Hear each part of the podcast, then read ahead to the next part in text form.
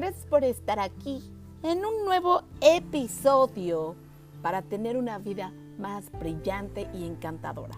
Hoy vamos a hablar acerca de uno de los pecados capitales. Sin embargo, quiero resaltar que es lo que significa un pecado. Son esos defectos de carácter. Así lo llaman algunas iglesias a los pecados capitales. ¿Cuándo fue la primera vez que escuchaste sobre la palabra pecado?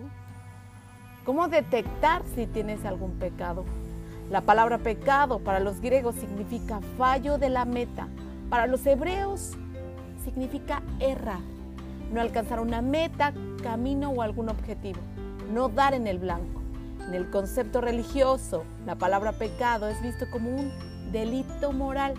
Y nosotros, mi esposo Miguel y yo, creemos que es alejarte de la divinidad porque un pecado genera culpa, enojo, dolor, miedo, insatisfacción, vacío, depresión, ansiedad.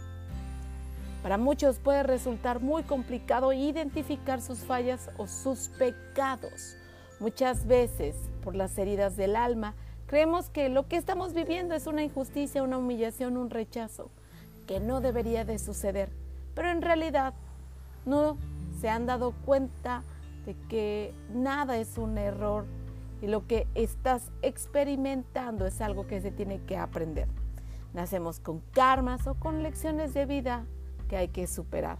Venimos cargados de información o de memorias que se transmutan aquí en el plano terrenal a través de nuestras acciones y de la experiencia. Cuando no sabes quién eres, cuando no te conoces y no sabes estar en el presente, puedes actuar de forma inconsciente e irracional, dejándote llevar por las emociones más que por la conciencia. Es normal que el miedo o el dolor no te dejen ver, no te permitan darte cuenta como te digo, no es fácil observarlos hasta que estudias y te conoces de raíz. Ellos están escondidos dentro de nosotros. Quizá algunas personas lo identifican mejor que otras porque han hecho un trabajo de introspección. O quizá es mucho más sencillo ver los pecados, errores o fallas en nosotros más que en ti mismo. Cuando aprendimos sobre los pecados, Miguel y yo nos dimos cuenta de que ellos estaban limitando nuestras manifestaciones y retrasando nuestra felicidad. Es por ello que hoy te quiero hablar de uno de los pecados que más ha impactado nuestras vidas y que no fue fácil superarlo. Sin embargo, cuando lo reconocimos, lo liberamos. Y es la envidia. Es un sentimiento de enojo, resentimiento, tristeza, porque no se tiene lo que otras personas tienen, porque se cree que la vida es injusta. Muchas personas suelen decir que trabajan y trabajan y no poseen lo que tanto añora su alma. En el fondo, envidian la felicidad, la alegría. Son personas en mayor o menor medida con dosis de amargura con falta de gratitud, con ausencia de amor. Quizá tuvieron una infancia con mucha carencia económica y, o afectiva. Quizá tuvieron padres sumamente rígidos, de carácter fuerte, y les enseñaron a que tenían que ser perfectos para ser felices. Los que envidian se juzgan por ser quienes son y por vivir como viven. Al parecer nunca es suficiente por eso cuando crecen, comparan, se comparan continuamente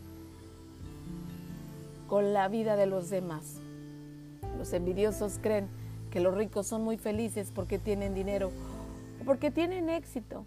Añoran a la pareja ideal, coches, experiencias.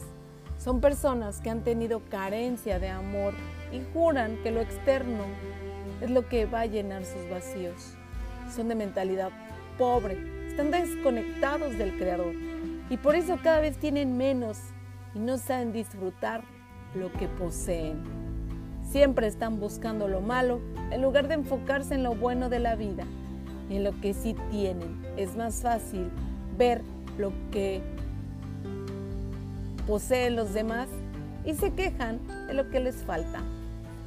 No tiene que ver con la cantidad de dinero, sino con la cantidad de gratitud que le tengas a la vida. El que más agradece, más merece. El que más se queja, como digo yo, de Dios se aleja. Los envidiosos no pueden sonreír ante la felicidad de los demás. Es como si fuera ácido que les cae en el cuerpo. Se tuercen por dentro. La experiencia te lo dice. Nosotros fuimos súper envidiosos y aprendimos a salir de ahí. Descubrimos que la envidia nos estaba atando. Te confieso que no fue fácil ver a otras estrellas mira, brillar mientras nosotros seguíamos opacos.